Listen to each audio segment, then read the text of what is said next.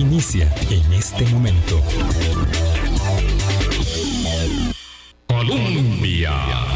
Con un país en sintonía, ¿qué tal? Muy buenos días, bienvenidas, bienvenidos a nuestra ventana de opinión. Gracias por hacer parte de nuestro Hablando Claro de ahora en más hasta que termine esta justa mundialista. Estaremos en la ah, ventana de 8 a 9 de la mañana, justo entre los espacios nuevos que se habilitaron en la parrilla para cumplir con eh, sus eh, demandas también respecto de la información de este eh, encuentro balompédico mundial que está en sus prolegómenos y por supuesto generando mucha atención desde nuestra perspectiva, desde nuestra óptica de atención y análisis. Este fin de semana deparó una noticia muy significativa, toda vez que se ha confirmado eh, que el Partido Demócrata del presidente de los Estados Unidos, Joe Biden, mantendrá el control del Senado. Eh, y eso ha sido, eh, sin ningún cuestionamiento, una victoria del partido en el poder que Em, no era, mm, digamos, del todo, del todo previsible, aunque sí había una expectativa respecto de que pudiese mantener ese control en la Cámara de Representantes. Aún falta algún eh, detalle para dilucidar de cuánto será la diferencia a favor de la oposición, pero lo cierto es que eh, la ruta establecida mm, de cara al segundo mandato lo estaremos eh, conversando el próximo miércoles, esperando que mañana se haga el anuncio de la candidatura del expresidente Donald Trump, si es que se confirma como todo hace presagiar. Y otra cosa muy significativa es en estas horas eh, la reunión del presidente de los Estados Unidos con el presidente de China, Xi Jinping. Es la primera reunión que se produce después de un periodo de mucha eh, tirantez en las relaciones y ambos mandatarios han abogado por la línea abierta de comunicación para que las diferencias no se tornen en conflictos que ya evidentemente mucho cuestionamiento y mucho conflicto en el mundo hay. Hoy conversamos sobre los desafíos de la democracia, justamente conversamos sobre desafíos de democracia en el contexto de la conmemoración hace una semana del Día de la, de la Democracia Costarricense y este tema lo hemos traído recurrentemente a la mesa de Hablando Claro en estas eh, en estos últimos días. En realidad es un eje transversal de nuestro trabajo siempre. Y me complace muchísimo saludar a Jorge Vargas Cuyel, director del Estado de la Nación, para poder eh, entender, comprender con un eh, lente muy abierto el desafío de la democracia hoy en el mundo de la democracia occidental y por supuesto las nuestras particularmente. Jorge, buenos días, ¿qué tal? Hola, hola, muchas gracias por invitarme, Vilma. No, muchísimas gracias. Yo siempre agradecida de que tenga usted la oportunidad de darnos un ratico de su tiempo. Mm, casi casi se va a presentar el nuevo informe del Estado de la Nación, por cierto, en estos días. Sí, o sea que acaban de terminar un spring fuerte. ¿Cómo no? El, el miércoles presentamos en Canal 15 en, a las 6 de la tarde. Eh, y por las redes sociales nuestras el, el, 28 informe Estado de la Nación. Ya tenemos, eh, vamos para casi 30 años. Esperamos ya el año entrante poder hacerlo otra vez eh, presencial, ¿verdad?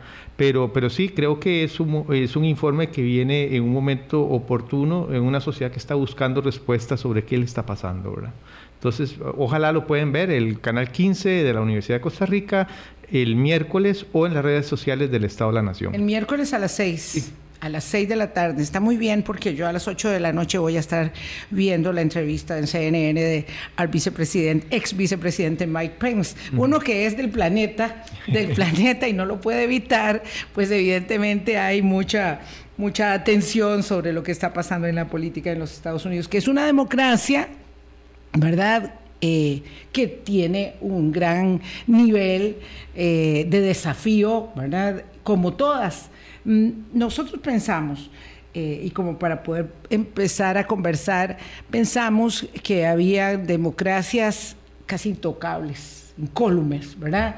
Eh, pero resulta que la democracia siempre ha sido una planta muy delicada de cuidar y siempre ha tenido eh, muchos enemigos. Entonces tal vez podríamos hacer un contexto para entender eh, lo que nosotros entendimos o vimos como, como ah, la consolidación de las democracias, que vino después de muchísimos traumas, no era tal, porque hay mucho dinamismo y esto es en un estado muy, muy líquido o, o gaseoso, no sé, el estado de la materia que podría considerarse homologable a lo que le pasa a la democracia. sí, Vilma, vos dijiste una cosa cierta. Si uno ve en el gran lente histórico, la democracia ha sido un experimento fugaz. Sí. Lo fue, digamos, en la antigua Grecia, la cual Atenas es la democracia que más conocemos, pero no fue la única. Hubo cientos de polis o de ciudades que tuvieron democracias de distinto tipo pero después de unos 300, 400 años, cuando mucho, fueron, eh, digamos, barridas de la faz de la Tierra, tuvimos un experimento que después ligado, que también termina en esa época, que no es exactamente democrático, pero es republicano, y que fue la Roma, la Roma entre el siglo, mm, digamos, cuarto antes de Cristo hasta el primero, cuando la república cae y da origen al imperio, al, digamos, a la autocracia. Entonces, esa primera, digamos, ola murió. Tenemos que esperarnos 12 o 13 siglos después para que en las ciudades del norte de Italia, Florencia, en Génova, eh, muchas de ellas, haya experimentos mm, que podríamos, Venecia, eh, que combinan algunos elementos de la república y de la democracia. Y la república es, digamos, cuando el manejo de la cosa pública, de lo que eh, se, se, eh, se, da a personas que son seleccionadas, no por medios democráticos, pero son personas seleccionadas y no heredadas por rey o por lo que fuera. Este, y esas repúblicas italianas ya para el siglo XVI, XVII, salvo Venecia, que medio ya de manera muy caída aguanta hasta Napoleón Bonaparte, el resto muere.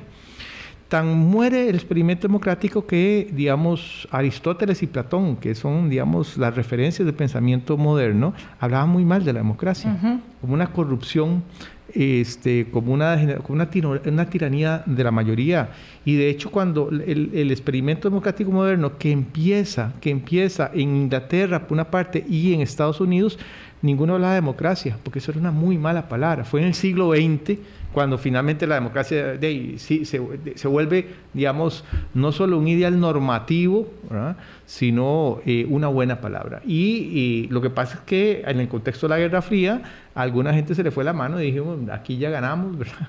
Este, la democracia llegó para quedarse. Y ahí voy al segundo concepto tuyo, que usaste consolidación. Si te das cuenta, la palabra consolidación tiene una, un contenido teleológico, o sea, de, como que vas hacia un, hacia un horizonte, ¿verdad? Que algo que ya se armó y no se desarmó, porque lo que, que raro decir, se consolidó y después se desconsolida.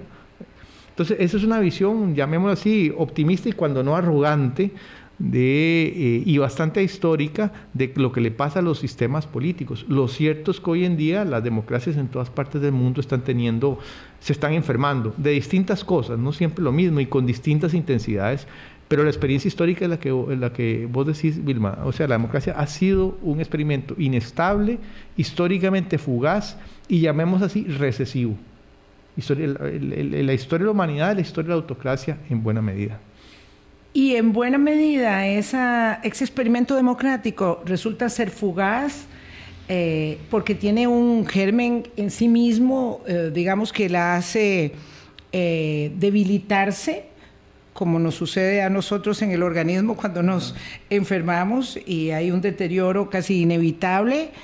O también se trata de los enemigos que le temen mucho a la democracia. Ambas cosas, ambas cosas. Vea, digamos, eh, en sí mismo, digamos, la fórmula democrática tradicional o cualquier democracia de una variedad u otra, moderna o antigua, tiene una mutación genética, que es bien interesante, que es, eh, como cualquier sistema de gobierno, hay gobernantes y gobernados. Hay una simetría básica de poder.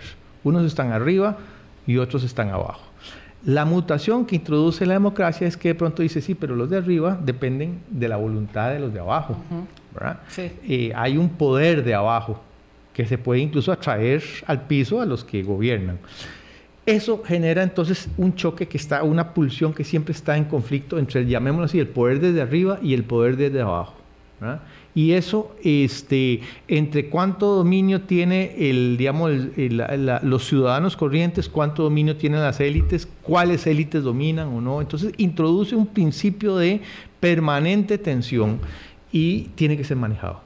Cuando esa tensión ya no se logra canalizar, que es inherentemente inestable, ahí viene el problema. Entonces yo digo, parte es eh, eh, de, los problemas de la democracia nacen de su propio, llamémoslo así, código genético de cómo se manejan las relaciones de poder. Este, las autocracias tienen otro problema, se enferman de otra manera, fundamentalmente no resuelven el problema de sucesión y ahí está el problema. Pero eh, la segunda, obviamente la democracia tiene enemigos las ha tenido eh, y, además la democracia ha sido muy agresiva contra sus eh, enemigos. Hay que ver, digamos, en la Grecia antigua, Atenas fue, llegó a ser un imperio y se agarró con todo mundo hasta que eh, todo mundo se lo donó. pero hoy en día entonces la democracia tiene, para resumir, ese principio inestable en la relación de poder, que es eh, permanentemente tiene un elemento de conflicto que hay que, estar, que hay que estar poniendo atención, hay que procesarlo y además obviamente está con un montón de autocracias a su alrededor de distinto pelaje a la cual no le hace ninguna gracia eso de que el pueblo mande, ¿verdad? ¿En qué momento uno podría situar eh, para, luego más adelante, después de la primera pausa, entrar en otros, en otros temas, en otros desafíos democráticos. ¿En qué momento uno podría situar eh, la emergencia en democracia de, eh, digamos, escisiones o, perfiles populistas eh, que empiezan a atentar contra ella misma? Porque yo quisiera después poder ver el populismo hoy, pero es que antes existió un populismo que fue eh, pues arrollador, un nacionalismo, ¿verdad? que fue arrollador y que hizo eh, casi caer democracias eh, como la italiana, por ejemplo. Vilma, el populismo, vamos a ver, ¿qué es populismo? El populismo no es una ideología, es un método de, es una lógica de llegar y administrar el poder es profundamente político, es, digamos, fundamentalmente elegir este, líderes que dicen que interpretan no a la ciudadanía, sino al pueblo. Y esto es una diferencia importante, porque el pueblo es el que me apoya, el que no me apoya es el traidor, el canalla, el que está al otro lado. Entonces, eh, es estos líderes que interpretan al pueblo y que una vez llegan eh, llegan al poder, dice, mire, si hay una constitución más importante que la constitución es interpretar al pueblo. Entonces ahí hay un, Soy yo el que puedo interpretar. Ah, por supuesto también, Entonces es una lógica de administrar el poder en donde se supone que quien lo, quien lo dirige está, eh, eh, digamos, está eh, no solo interpelando, sino llevando a cabo los intereses del pueblo tal como esta, este o este grupo de personas lo define. Eh, populismos han habido, eh, y ahí, perdón, es un concepto político que por dicha los economistas que trataron de meter eh, ruido hace como 15 años con un artículo de Sebastián Edward, un libro, diciendo que populismo era los que no hacían las políticas económicas como las que ellos creían que eran correctos y rápidamente quedaron desbordados por la historia y nadie se acuerda de eso, entonces populismo como concepto político es eso. En Roma existieron populismos. Era, digamos, y que fue una guerra civil tremenda, los Gracos, y bueno, y termina todo ese pleito termina con Julio César y, y, la caída de, Roma, pero digamos, ahí ese populismo lo que estaba era desafiando el control de las élites, políticas eh, eh, más, más, eh, más rancias y económicas, y de alguna manera quería democratizar el populismo moderno que es, llamemos, que nace en América Latina sobre todo, ¿no? yo estoy pensando, digamos, en el movimiento fascista o, nazi, que es otra cosa, pero el populismo moderno que nace con Perón, con Getulio Vargas en Brasil, Perón en Argentina, es un populismo que se revuelve contra el régimen oligárquico, que lo que quiere es, no por medio democrático, es decir, hay que darle la oportunidad al pueblo y para eso hay que hacer una serie de políticas públicas de distribución de una riqueza que ha estado muy concentrada. Entonces, estas dos versiones de populismo fundamentalmente se revuelven contra un orden político establecido que es oligárquico, eh, autocrático. El populismo moderno lo que tiene de interesante es que se revuelve contra la democracia, en nombre de la democracia. Y eso hay ahí una, una, una variedad muy interesante, eso ha sido señalado por el un politólogo argentino muy bueno, eh, a mí me parece realmente excelente, que es Enrique Perusotti, que ha estado trabajando eso y, él conecta con toda una literatura Ernesto Laclau y todo, que es fundamental para entender el populismo hoy en día. Pero es, es un populismo que se revuelve en nombre de la democracia, en, nombre de la democracia contra la democracia representativa, a partir de las fallas reales y percibidas que tiene esa democracia. Esto me parece muy importante para ir a una pausa. Entonces, uno para entender el populismo hoy, hay que desvincularlo de aquel otro populismo, eh, particularmente en América Latina, estás estableciéndolo. Sí, el populismo clásico, moderno, que repito, nace en América Latina, tiene un contenido social muy grande. lo que abre es, las trata de, eh, de abrir a la, eh, la política a las masas por supuesto, siempre interpretadas por un líder máximo. Pero bueno, pero abre a un conjunto de actores que hasta el momento no tenían vela en el entierro de la política, que era un juego de caballeros, llamémoslo así. Eh, entonces tenía, llamémoslo así, un etos democratizante es, curioso, ¿verdad? Es decir, digamos, de distribución, de decir, vea, no es posible eh, todavía en el siglo XX que hayan, hayan estas masas abyectas, ignorantes, muertas de hambre, hay que organizarlas, hay que incorporarlas, meterlas en la política. Entonces, en Costa Rica lo más cercano que tuvimos, lo más cercano, pero no llegó a eso, fue el, el, el, experimento de los, los, ocho años en los 40. La década eh, Pero venía antes, eh, pero nunca llegó a cuajar un, un, proyecto por distintas razones que teníamos que ver, populista, ¿verdad? Este, pero digamos, ahí hay una apelación, lo que tienen en común es una apelación a la incorporación de actores no tradicionales a la política como actores claves el populismo moderno que hay de todas las persuasiones, Vilma. Hay desde ultraderechistas hasta izquierdistas. Eh, lo que tienen en común es que siempre hay eh, usualmente un hombre, eh, macho, varonil, macho alfa, que dice, mire, este, la democracia liberal no le está cumpliendo usted, ciudadano de pie, véanlo. Vea, hace rato usted, ¿verdad que no llega a fin de mes? ¿Verdad? Que usted ve que hay unos que están ganando plata como locos y usted es su hijo y su hijo no va a vivir mejor que usted. Vea, bueno, hay que cambiar esto. Y para eso hay que quitar a toda esta gente que está amarrada quo y que es una barrera, elegirme a mí, porque yo, voy a, eh, yo lo voy a gobernar en nombre suyo, ¿verdad? Y todo lo que estorbe en esta relación líder-masa, lo vamos a dejar de lado. Y todo lo que estorbe, obviamente, son, por ejemplo, los contrapesos de la democracia liberal o el Estado y, en particular el Estado Democrático de Derecho. Vamos a hacer una pausa, son las 8.18. Jorge Vargas Cuyel, director del Estado de la Nación, nos acompaña para entender los desafíos, eh, las vulnerabilidades de la democracia occidental y luego, más adelante, hablaremos de la nuestra particularmente, pero ahora en general abrimos el lente para ah, poder comprender esto que resulta ser un tema sustantivo, porque entender la democracia, sus particularidades, sus capacidades y sus limitaciones para la resolución de los conflictos y los problemas es determinante, eh, sobre todo cuando como nosotros los costarricenses hemos decidido la convivencia en democracia. Ya venimos. Colombia. Con un país en sintonía 822 traemos hasta la mesa de Hablando Claro una lección, si se quiere, una lección eh, magistral respecto de la democracia, eh, sus fortalezas y debilidades en el mundo entero. Lo que estamos viviendo es eh, un remesón en las democracias que evidentemente algunos regímenes ven, ven incluso con, con, entusiasmo. Me refiero a las autocracias particularmente, ¿verdad? Ahora, recién en las elecciones de los Estados Unidos, de nuevo, se pusieron en funcionamiento y esto es una derivación, después vamos a, volver sobre ello, don Jorge, si te parece. Eh, mm, se pusieron en funcionamiento nuevamente las, las baterías, los bots y toda esa eh, eh, parafernalia que intenta influir sobre eh, los, eh, la voluntad de los electores, como pasó en las elecciones de Estados Unidos y en el mismo Brexit en, eh, en Reino Unido.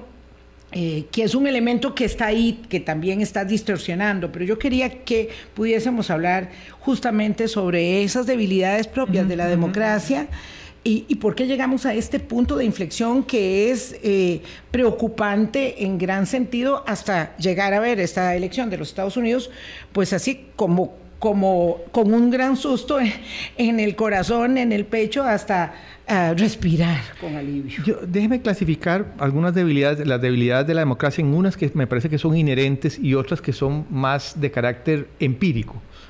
Eh, de resultados que no necesariamente siempre se dan, pero hay algunas que son inherentes. Y déjenme ver, hay tres premisas de la democracia que son eh, problemáticas. La, democracia descansa sobre la idea de que todas las personas, independientemente de su poder económico, su inteligencia, eh, en el mínimo son capaces de tener agencia moral, es decir, hacer acciones con sentido y que en el fondo lo que dice la democracia es que todos somos los mejores jueces de nuestros propios intereses.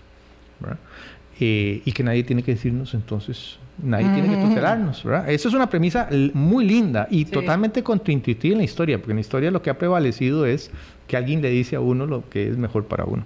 Pero esa premisa tiene muchos elementos que pueden no ser ciertos. Si se lo pongo, ¿qué pasa cuando lo que las personas creen libremente, en realidad puede ser moldeado y manipulado por algoritmos.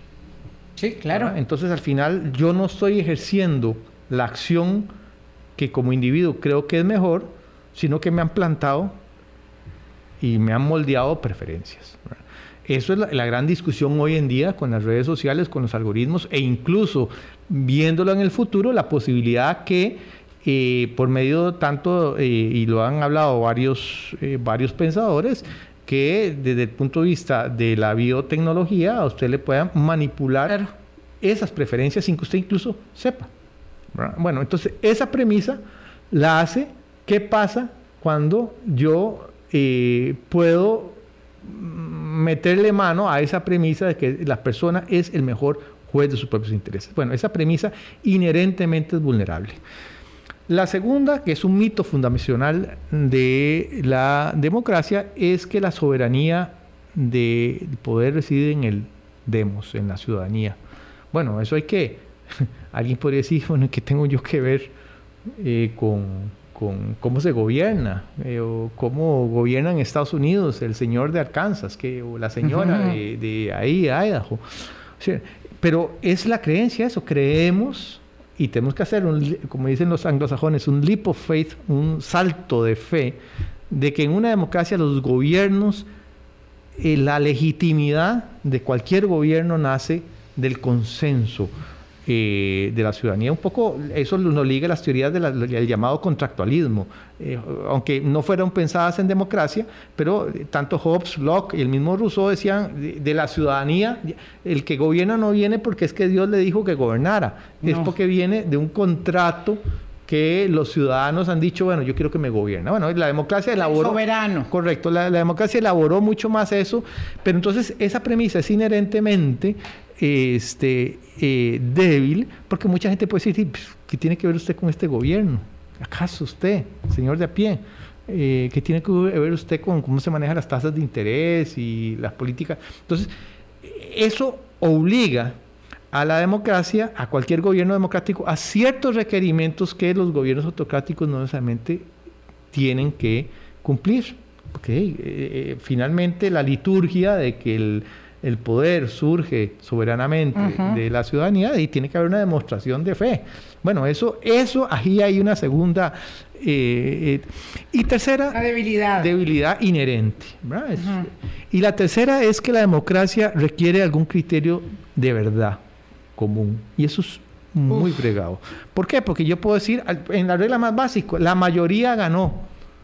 ¿Y quién dice que la mayoría es mayoría hoy en día? Fue, algunos van a decir fue fabricada, fue, se inventaron, la votación no es así. Eh, usted tiene que decir, vea, por ejemplo, para usar un caso, eh, hay ciertos parámetros y, eh, para la verdad y, fundamentalmente la democracia sin evidencia, sin decir que la gente dice una evidencia, es evidencia, si hay evidencia eh, y dice que es A, es A. Tiene que haber un acuerdo en eso. Si no caemos en la situación, por ejemplo, fantasmagórica hasta cierto punto, eh, por ejemplo, del, caso famoso de la inauguración de Donald Trump. que eh, eh, el tipo sale diciendo, llegó más gente que eh, cuando llegó la, inauguración de Obama, le prueban con fotos y dicen, no, no, esa, eso no es cierto, es que la foto está mal vista, y no sé qué, y cuando lo, a, los oficiales del gobierno le dicen, bueno, pero esto no es cierto, y si no es nosotros tenemos nuestra propia grupo alternativa de hechos. Claro, pasó en la toma de posesión, pero además está clarísimo ahora cuando dos años después él sigue diciendo, y ahí está el tema de la verdad y la posverdad, sigue diciendo, yo gané las elecciones, a mí me engañaron y además una significativa parte, me parece el 36% de los republicanos que acuden a las urnas salen y a boca de urna dicen, bueno, no, es que nos robaron aquella elección. 33. Nos, sí, nos robaron aquella elección. Entonces, claro, se instala y ahí, ahí es donde hay una eh, debilidad porque pues verdad siempre ha existido, pero ahora con la digitalización de la vida es mucho mayor, se instala una verdad alternativa que es capaz de convencer a enormes contingentes de personas, como estaban muy convencidos los ingleses de que su desgracia era la migración y las normas de Bruselas sobre el mercado común eh, europeo, y se, y se disparan en los pies, porque entonces ahí es donde eh, hablo de los enemigos externos y de mi propia conspiración respecto de cómo yo entiendo la democracia. Entonces, ve, eh, sobre este tercer punto, la democracia requiere un parámetro compartido de verdad. Sin eso, la regla de la mayoría no tiene sentido. Pues yo puedo decir, mire, eso que aunque a eso que parecen 70, que yo tuve 30, en realidad fue al revés. Sí. O sea, la regla está básica. ¿Quién gana? Si usted no tiene un parámetro de verdad compartido, se disuelve. Entonces, vea usted que las tres premisas inherentes de la democracia, que las personas son agentes morales, segundo, que la ciudadanía es, soberano, ¿ah? y tercero, que hay un parámetro compartido de verdad, las tres se pueden ser cuestionadas fácilmente. Eso creíamos que ya no, pero sí. Después, eso, eso, es como tener sobrepeso, presión alta y diabetes. Entonces uno dice, ahora sí ya yo tengo los números de la rifa. Correcto. Ahora, después hay otros que son ya no inherentes de la democracia, sino que son contingentes, llamémoslo así, al desempeño de la democracia. Una es eh, que la democracia, un gobierno que, que, gobierna en nombre del pueblo, tiene que entregar resultados a las mayorías. Y hay que decir que en todas las democracias del mundo, y ahí ha sido la gran puerta de entrada del ataque de los populismos. y tenemos 30, 40 años de una época de una terrible eh, y creciente desigualdad de todo tipo, económica, social, que ha introducido algo que Shapiro y Gretz, en un libro muy interesante, un par de autores muy importantes, dicen, todo eso se manifiesta en la gente en un estado permanente de inseguridad económica. claro. y la democracia no está entregando. Esa premisa, mire, yo gobierno para usted y eso y si gobierno para usted es porque usted, sus hijos van a vivir mejor y usted va a poder generar una democracia. No voy a llegar a la, formulación de Raúl Alfonsín, donde decía que con la democracia se come, con la democracia, no tanto así, pero hay una expectativa y usted tiene que dar un, delivery y eso no está ocurriendo. No está ocurriendo en las democracias en el mundo en términos generales con mayor o menor intensidad y no está ocurriendo en Costa Rica para poner una pica en Flandes y después volvemos. Entonces, y, probablemente no está ocurriendo tampoco en otros, en otros modelos de, de, gobierno y de convivencia, pero claro, pero estamos refiriendo a que la, se suponía que íbamos a tener resultados efectivos y eficaces. Correcto, y ahí me lleva nada más un paréntesis que en la autocracia, como decía eh, Jaworski, que es para mí el politólogo más importante, un artículo muy reciente sobre autocracia, hay que entender que la mayoría de las autocracias, las personas están, no es por miedo, si, si el autobús pasa a la hora, si el trabajo, hay trabajo, y la gente se desconecta. De y dice, bueno, Esto no es conmigo. Y, tranquilo, no, es, no hace mal gobierno. Y la represión en, por periodos extendidos puede ser más selectiva no tiene que ser masiva. Es que la idea, por ejemplo, que las autocracias todo el mundo está muerto de miedo en un rincón, eso no es cierto. En, en, periodos determinados puede ser, en ciertas autocracias pueden ser. Cierro este paréntesis. Entonces, en las democracias, pensemos que no es que los ciudadanos están movilizados todo el día pensando en la cosa pública. La mayoría de la gente lo que quiere es su vida más o menos resuelta. Un gobierno que no le complique. Bueno, la democracia en este primer, ya no inherente, pues es un resultado contingente, eh, en esa primera contingencia está fallando. Y ligado a eso, eh, en todas partes se, a la democracia representativa se le desconectó la representación. Eso no tiene por qué ser así. Pero en todas partes el vehículo principal de la representación, que eran los partidos, para agregar las preferencias, eh, en fin, para canalizar las demandas, de, está en la lona. Están en la lona. Y muchos países, en Costa Rica incluido, existen porque la ley y la constitución dice que son los únicos medios para llegar al poder. Pero, pero en todas partes han sido vaciados de contenido, incluso en, en países paradigmáticos, digamos, de los partidos, como yo diría, en, en Inglaterra o en Alemania, este, sin llegar a, la situación nuestra, pero ha habido un decaimiento enorme de los partidos como organización, incluso como cultura. Es que el Partido Conservador inglés, además de una organización, era una cultura. Ah, tenía clubs donde se hacían amigos, donde se hacían eh, relaciones. Eh, ni qué decir el Partido Socialdemócrata Alemán o el Partido Socialdemócrata Sueco. Bueno, en todas partes, incluso ahí donde todavía existen, eso ha caído.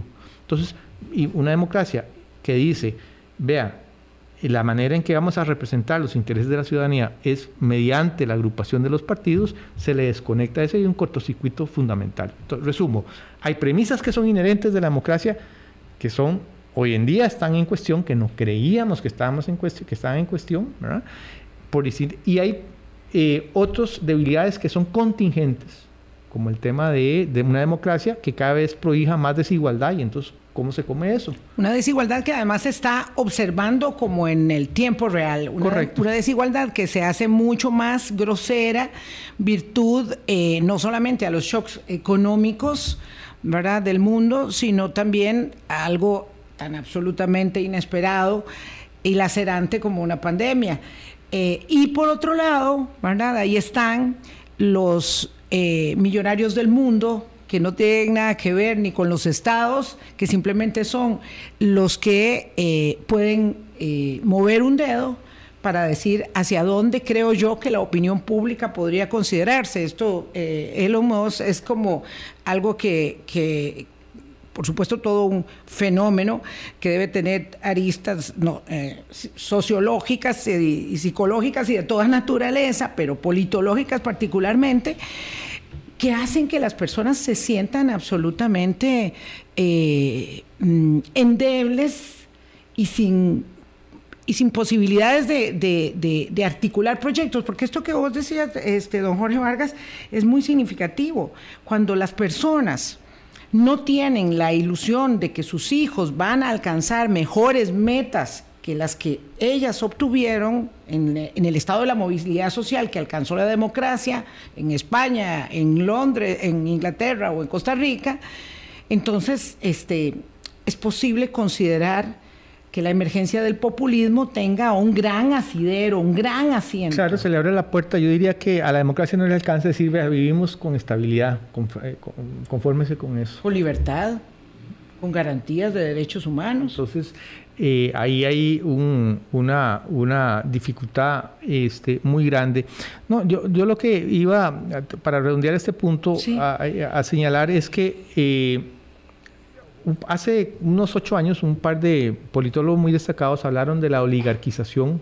Es un tema que yo trabajé eh, en la columna, por cierto, el jueves anterior en La Nación. Eh, el, el divertimento mío semanal. Este, eh, los jueves. Los jueves. Pero lo que yo decía, retomando eso, ellos decían, ellos estudiaron eh, la emisión de alrededor de 3.000 actos de los poderes legislativos de Estados Unidos y empezaron a decir, ¿a quién beneficia esos actos? Y encontraron que, por ejemplo, de la enorme mayoría de los actos beneficiaban usualmente a empresas eh, y empresarios de grupos particulares o a productores. Mientras, por ejemplo, decían ellos, eh, todo lo que el tema de eh, los actores del, de los trabajadores organizados lograban, si lograban algo, si, logra, si, si las preferencias de ellos estaban alineadas con las preferencias de otros actores poderosos. Y ellos llamaban la atención y dice, cuidado, cuidado, la democracia es un equilibrio en la democracia no puede ser una, una lotería donde siempre pega el gana 40, gana el 40.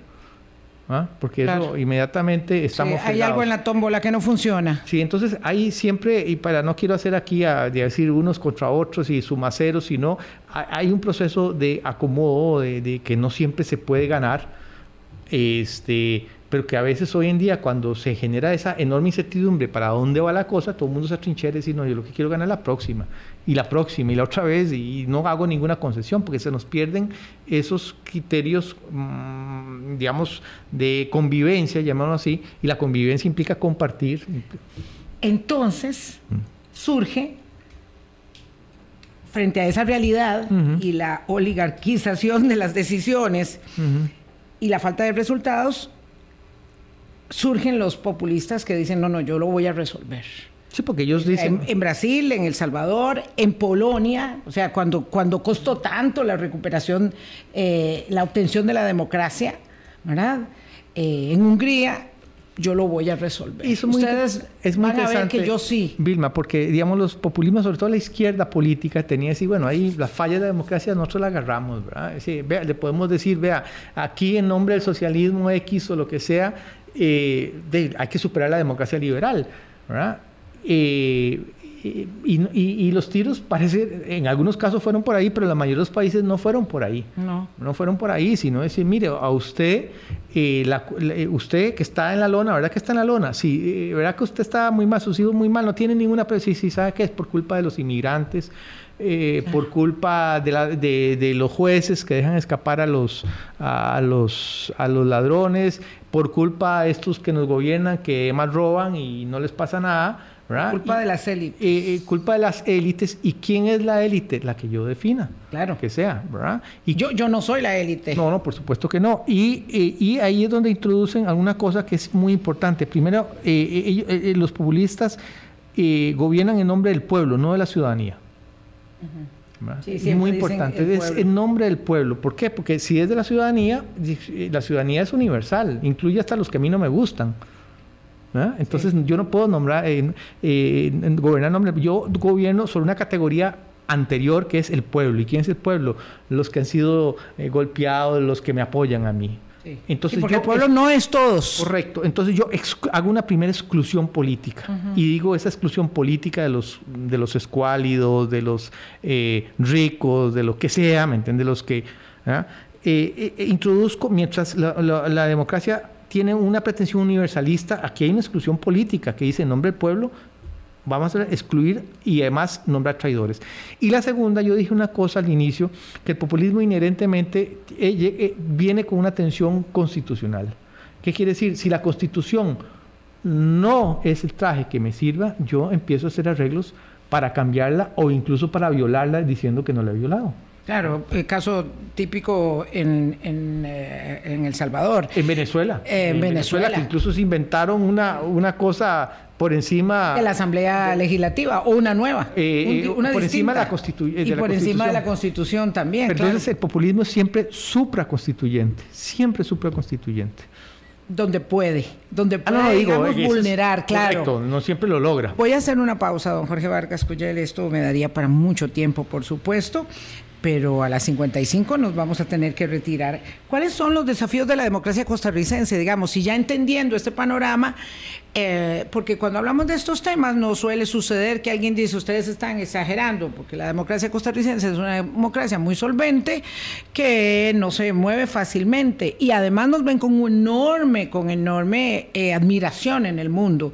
Sin embargo, también tenemos nuestros eh, desafíos y un nivel eh, de enorme insatisfacción eh, respecto de los resultados. Ya venimos. Hablando claro. Colombia. Con un país en sintonía, 8.45 de la mañana. Nos quedan 10 minutos para asomarnos a la propia complejidad nuestra. Ah, don Jorge Vargas el director del Estado de la Nación, usted dijo algo que evidentemente nos calza a nosotros como anillo al dedo. Los partidos políticos, la no solamente la desafección respecto de los partidos políticos y nuestras viejísimas identidades partidarias, sino incluso el repudio, ¿verdad? Eso que hace que en una elección como la que acaba de pasar aparezcan decenas de divisas nuevas o mm, elaboraciones normativas legales que tienen el color de una bandera y que no son nada, que simplemente son ah, cascarones. Y entonces, claro, frente a ello, pareciera que los partidos políticos, aquellos viejos partidos, no se enteraron de nada. Eh, y las personas dicen en una encuesta muy reciente, yo no quiero ver gobernando nunca más a Liberación, ni al PUS, ni al PAC. habrá que ir sumando nuevos gobiernos que no quieran ser vistos nuevamente gobernando. Y en esa licuefacción, eh, ¿cómo juega la democracia? Eh, y por otro lado está el tema de los resultados, porque aquí nos pasamos la mitad del tiempo hablando del déficit fiscal y los eurobonos y cómo salimos de este rollo, mientras tanto la inversión social va bajando, bajando, bajando, y la gente dice, a mí de qué me resuelve todo esto. Eh, vamos a ver, nosotros estamos montados sobre una paradoja. Eh, creo que usted algo dijo, en los índices internacionales de la democracia costarricense sale puros dieces, ¿verdad? Democracia plena. Eh, no importa que sea el proyecto VIDEM, de, que es probablemente el, método de evaluación democrática más robusto que hay hoy en día, el Economist o Freedom House, en fin, Polity, cualquiera que usted use, Costa Rica puntea las, los, las instancias internacionales. Entonces dice, bueno, ahí, pero, nada pasa. Pero obviamente, como usted ha señalado, muchas cosas pasan en Costa Rica. A veces es como cuando uno ve al león de la selva y dice, bueno, pucha, ese es el león, ¿verdad? Es el rey de la selva, es el más poderoso, se come a todo mundo, sí, pero cuando uno ve la vida del león, es bastante, muy dura. Es bastante miserable, ¿verdad? Eh, y en el momento que pierde un poquito de fuerza, se lo, se lo, se lo comen incluso otros leones. Eh, lo que quiere decir es que la democracia costarricense tiene eh, fortalezas evidentes eh, el régimen de libertades y derechos en Costa Rica sigue siendo vigoroso. Interesantemente, la cultura política, la, la adhesión a la democracia es bastante robusta y, y, y, además también en los años recientes, conforme se han, eh, digamos, 19, 20, 21, 22, conforme se han agudizado una serie de problemas, está pasando lo que pasó en los 80, aumentó más bien el apoyo, no al, al gobierno necesariamente, sino el apoyo a, la creencia que esto se tiene que arreglar en democracia. Es muy interesante, eso no ocurre en otros países.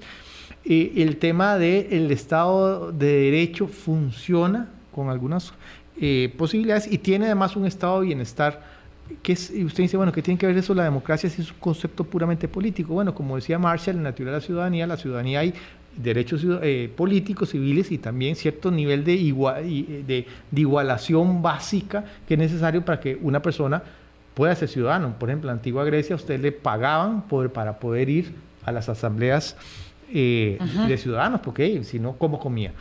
Entonces, Costa Rica como que a brincos y asaltos tiene eso, pero... pero hay varias cosas que como al león, el, león de la selva, que es el más poderoso de todos, también se lo pueden terminar comiendo. El de los partidos es el más importante. Nosotros, nosotros hemos tenido una fragmentación del sistema de partidos, sino lo más importante es básicamente una desaparición de las organizaciones partidarias y una nulificación de las culturas políticas partidarias. ¿Qué es ser liberacionista hoy en día? ¿Qué es ser del PAC o del PUSC o del PPSD, que es el partido que teóricamente nos está gobernando? Ya esas identidades se borraron. Ahora, eso a mí me parece que eh, hay ahí este, un enorme reto y para mí lo que convoca sobre todo a, partes de la, de la, de la ciudadanía que más elabora sobre esto, que más está con causas, es y, a los jóvenes a una irrupción a la esfera pública. Mm. Yo creo que eso es fundamental mm. hoy en día. ¿verdad? que sea desde el lugar que sea, para limpiar el río Torres, para, para, eh, para preservar el, eh, tal ecosistema en tal lugar, para mejorar la calidad, pero nosotros necesitamos que la ciudadanía no deje solo a la democracia. Me parece que eso es el reto principal y reconstruir muchos de los partidos de abajo para arriba. Qué fuerte esto, que la ciudadanía no deje sola a la democracia nuestro índice de participación comunitaria es muy bajo. Sí. Eh, y me refiero entonces a esa incidencia política que se logra desde la limpieza del río a la organización comunitaria, al mm, club de deportes de la comunidad y a las a, todo el tejido, ¿verdad? que se establece en el, en el ámbito más cercano. Para mí hay, hay, hay esa, sí, como nos queda poco tiempo, va a ser muy grosero y esquemático. Hay, digamos, es una irrupción de la ciudadanía desde abajo. ¿verdad? Y me parece que ese impulso lo necesitamos hoy en día. Ahora, desde arriba, ¿qué se puede hacer? Yo creo que las élites, y yo no hablo aquí solo empresarios y, y partidos, también los sindicatos son parte de élites, ¿verdad? y los intelectuales son parte de élites. Eh, tiene que, yo creo que llegar a ciertos acuerdos básicos de cómo vamos a manejar la cosa en mediano plazo, ¿verdad?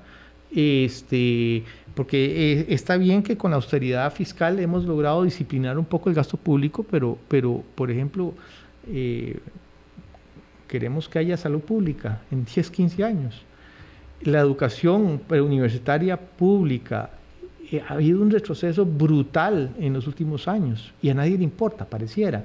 Bueno, yo siento que desde arriba hay ciertos grupos de, las élites, me refiero políticas, económicas, intelectuales, sindicales, que tienen que llegar a, mientras hay una irrupción desde abajo de la ciudadanía, en el plano de la democracia como convivencia, en el plano de hagamos, resolvamos, no esperemos que el Estado no lo resuelva, desde arriba las élites sí tienen que, creo yo, eh, llegar a, ciertos acuerdos básicos de cómo vamos a manejar en el mediano plazo Claro, si queremos, como asumimos que queremos mantener el pacto social, correcto, ¿verdad? Sobre el que esta democracia llegó a su nivel, cualquiera que él sea el término complejo de la consolidación para poder, para que siga dando rédito. Para que, para que sigamos apostándole. Entonces yo digo que esa erupción desde abajo y de arriba, no sé a dónde nos va a llevar pero por lo menos empezar allá, vamos a decir lo que Galileo diría, por lo menos se mueve, nos estamos moviendo, ¿verdad? No solo estamos siendo testigos de, que la casa se nos desarma, que ahora tiene una estagotera, que ahora no sé qué, o apelaciones, eh, digamos, gaseosas a decir hay que reconstituir un partido político. Y bueno, ¿y cómo se hace eso?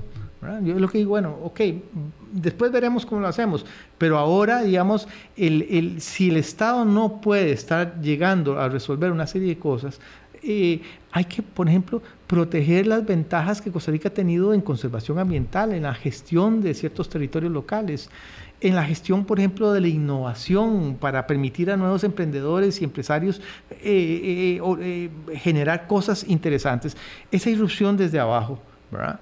Este, me parece que es eh, muy importante para lo que decía yo, para, para llenar de contenido, que la democracia no es solo es un sistema de gobierno, sino es también una manera en una que convivencia. es una convivencia. Y desde arriba, de, la gente que tiene mayor poder e influencia, de ahí hay una especie de, realmente sentarnos a ver, a decir, bueno, ¿y qué es lo que queremos? Es mucho lo que tenemos en juego. Así es, ¿verdad? Porque después sobre la leche derramada, y todo el mundo va a decir, no fui yo, ¿no? y empieza el juego la culpa, que es lo que uno puede decir. Pero yo cuando veo, y termino con eso para, para, para no, cuando yo veo mucho la política, la política en este momento está totalmente amarrada, totalmente amarrada a la coyuntura. Siempre ha sido que la coyuntura nos come mucho. Nos come mucho, pero no nos come todo. nos está comiendo todo. No, tenemos, no estamos levantando. Es como jugar fútbol corriendo solo con la bola y a ver cómo me bailo al próximo. Pero hay un plan de juego. ¿Y cuál es el plan de juego? Entonces yo siento que esas ventajas que tiene Costa Rica como democracia nos da tiempo, pero no nos compra el infinito.